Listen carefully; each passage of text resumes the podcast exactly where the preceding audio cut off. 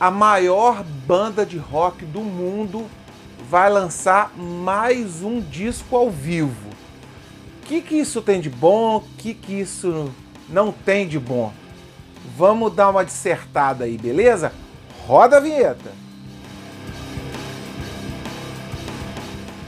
Antes da gente começar a falar do novo disco ao vivo do Iron Maiden, eu vou pedir a você aquele favor de sempre que quem puder aí, ó, se inscrever no canal, ativar o sininho aí, que sempre quando eu publicar algum conteúdo novo, você recebe uma notificação.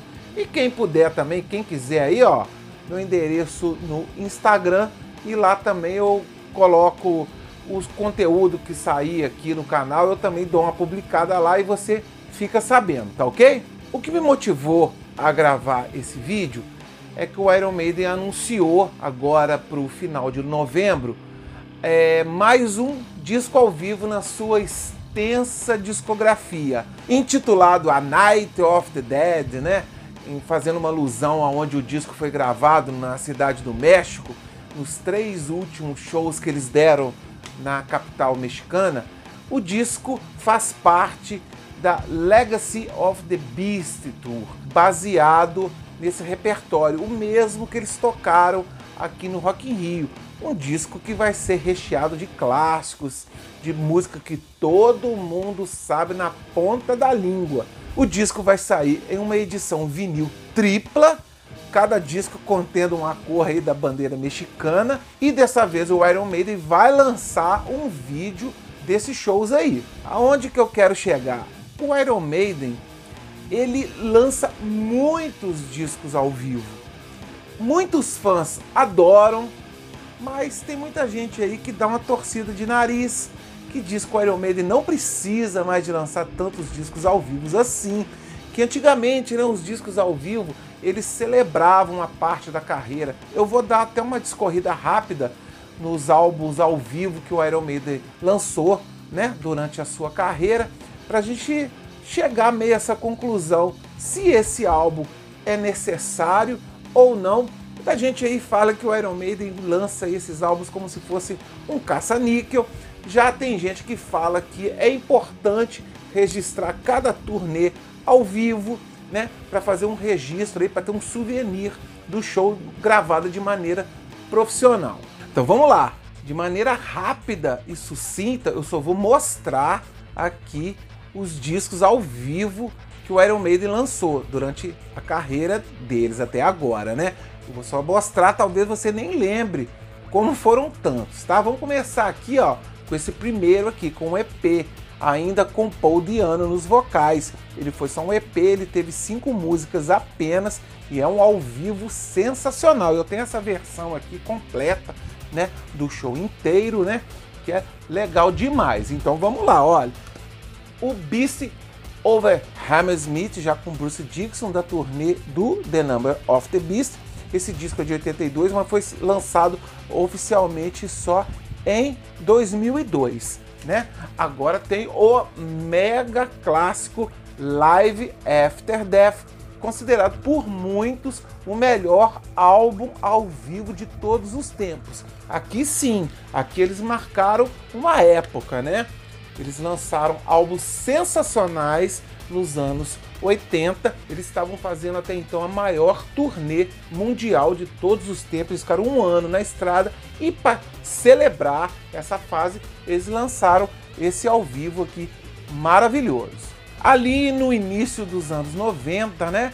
Eles também até foi aquela ocasião que o Bruce Dixon saiu da banda, eles lançaram dois ao vivo. O primeiro que foi do Live After Death até o Fear After Dark, que foi o A Real Live One. Seis meses depois, eles lançam, já com a saída do Bruce anunciada, eles lançam A Real Dead One, que são músicas só de 1986 para trás. A saída do Bruce né, gerou uma avalanche de, de lançamentos. Eles lançam também da turnê do Fear of the Dark o Live at Donington, que marcou ali a saída do Bruce Dickinson. Naquela passagem do Blaze Bailey, que lançou dois discos oficiais, eles não fizeram nenhum registro ao vivo.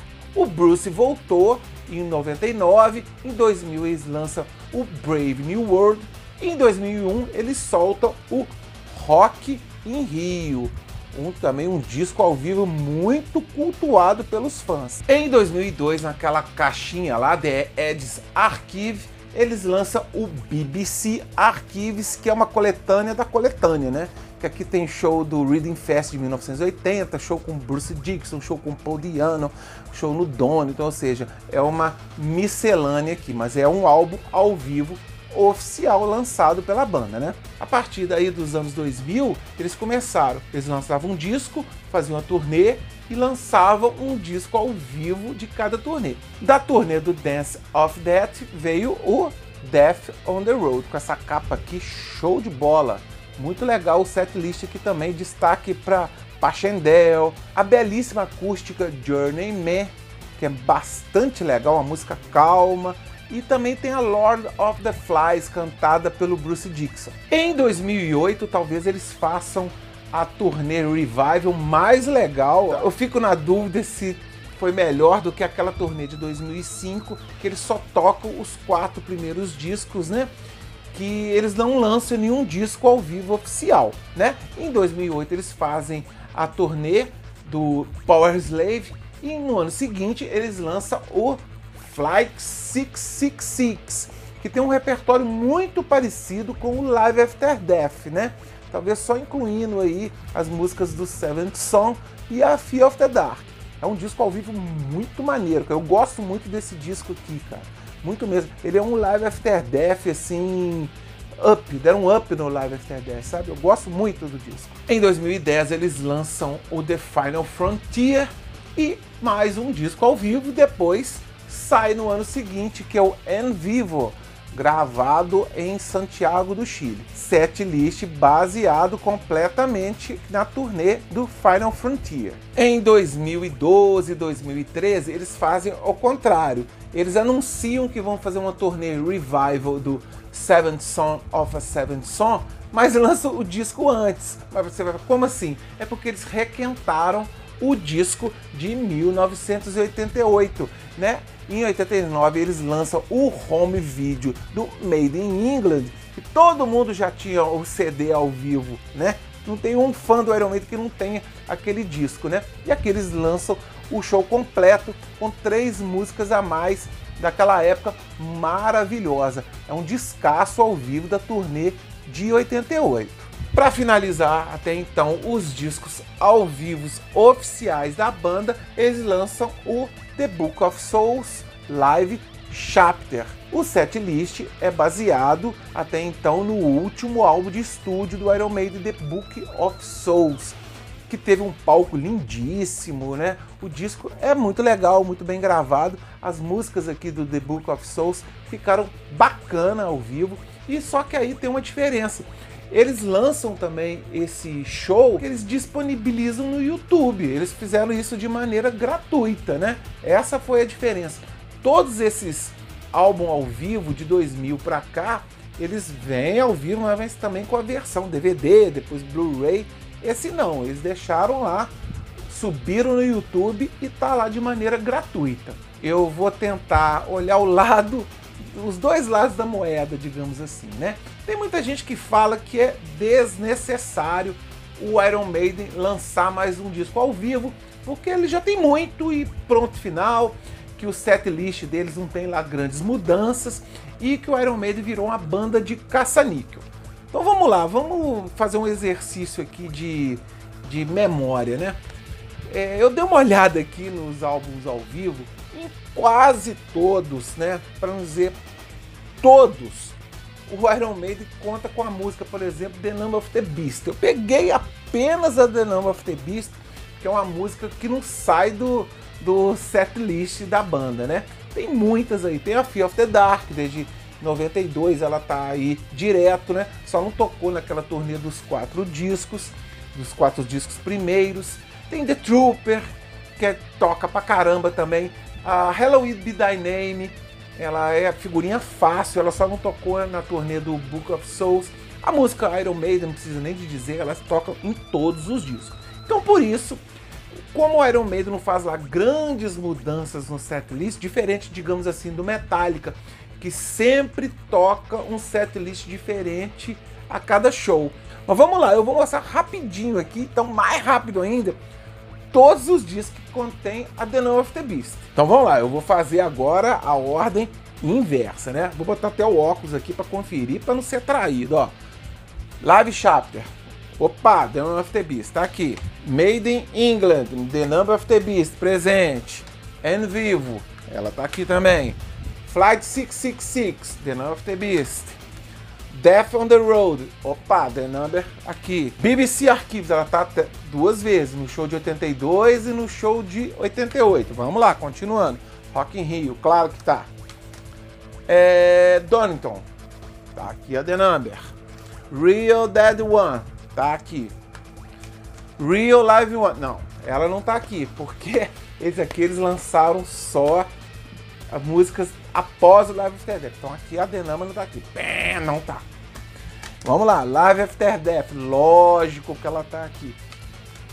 Beast Over Ram Smith, pô, claro que tá, estavam lançando a música na época.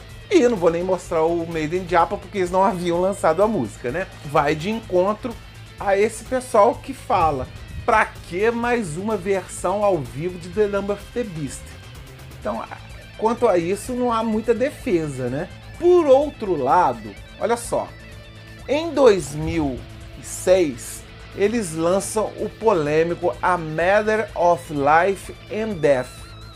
E o que, que eles fazem na turnê? Eles tocaram na íntegra o disco, da primeira à última música na ordem. No terceiro, no quarto show, já tinha uma plaquinha lá no show de Nova York, um cara lá com uma plaquinha lá, Play Classics. Ou seja, eles quiseram radicalizar muito, fazer um set list completamente diferente e a galera não engoliu, a galera não gostou, pelo menos é o que eu escuto dizer. E eu vou ser bem sincero, eu também não queria ter assistido um show assim, né? Tanto é que no ano que vem eles dão uma mudada. Em 2007 eles já mudaram. Eles não tocaram dessa forma, eles só tocaram mesmo na parte da turnê de, de 2006. Eles tocam o disco na íntegra e depois apenas cinco clássicos. A galera não viu isso com bons olhos, né? Eles fizeram essa experiência e depois eles continuaram nas turnês seguintes a fazer aquele set list mais clássico, né? Misturando as músicas dos discos recém-lançados com os clássicos e também nas turnês revival, que aí eles tocam os mesmos clássicos. Uma reclamação que eu acho justa do set list do Iron Maiden, que assim eles esquecem às vezes de certas músicas. 22 Case Avenue, pô, como que eles deixam de tocar essa música? Still Life, eles podiam dar uma uma lembrada dessa música, né? Algumas músicas do Killers, Drifter, imagina eles tocando essa música. Galera lembra muito aí de Alexander the Great, que eles não tocam, né? Mas eu acho que essa o pessoal vai ter que esperar um pouco sentada, porque o Steve parece que não gosta do Samurai in Time. Eu acho que essa daí vai ficar meio jogada para escanteio mesmo, que eu concordo, eu acho a música meio normal. Eu não sei porque a galera gosta tanto da Alexander the Great. Eu acho que se fosse para escolher uma música do Somewhere in Time, eles podiam tocar Stranger in a Strange Land, que é uma música, eu acho que para mim, bem mais legal. Então, ou seja, eles podiam realmente dar um descanso às vezes para Hello Be Thy Name, para Fear of the Dark, Two Minutes to Midnight, e incluir aí essas músicas que eu citei, ou outras também, a sei lá, eles podiam tocar Back in the Village do, do Power Slave, tocar The Prophecy do Seventh Son. Cara, música boa que não falta pro Iron Maiden. Então, é, essa mesclada nos clássicos, eles podiam dar sim. O argumento de quem defende que o Iron Maiden tem mesmo que lançar um ao vivo de cada turnê é que eles querem um material de excelente qualidade como recordação. E sem contar que o material hoje é lançado simultaneamente aí no streaming. O Spotify vai lançar no mesmo dia da mídia física. Compra quem quer, ouve quem tiver afim. Eu vou comprar o disco. Eu vou comprar. Apesar de eu ter também algumas ressalvas, eu acho que às vezes tá demais, eles podiam dar uma mexidinha no setlist. Eu não vou resistir, eu vou comprar esse A Night of the Dead, do o novo disco ao vivo do Iron Maiden. Eu estou ansioso mesmo para que eles lancem o próximo disco de estúdio. Eu acho maneiro aí que eles lançam cerveja, que eles lançam calendário, né? Eu até costumo comprar, mas digamos que hoje em dia eu sou um colecionador mais funcional. Eu gosto mesmo quando eles lançam material inédito. Dessa opinião aí, se você gosta dessa quantidade de discos ao vivo que o Iron Maiden lança, né? Que tudo que o Iron Maiden lança ganha uma proporção imensa, porque eu digo e repito, o Iron Maiden é a maior banda de heavy metal de todos os tempos, quiçá de rock. Eu peço mais uma vez também, quando eu tô indo embora, que quem quiser e puder se inscrever aí no canal, no Papo Furado, acionar aí o sininho, o Hells Bells para receber as notificações de conteúdo novo, tá bom? E também lá no Instagram eu tô aberto aí a sugestão, a crítica, a bate-papo, tudo que você quiser aí, as novidades eu posto lá, tá vendo? Vou nessa esperando lançamentos aí do Iron Maiden, principalmente álbuns de estúdio, porque eu curto demais da conta a banda, ok? Fui Up the Irons!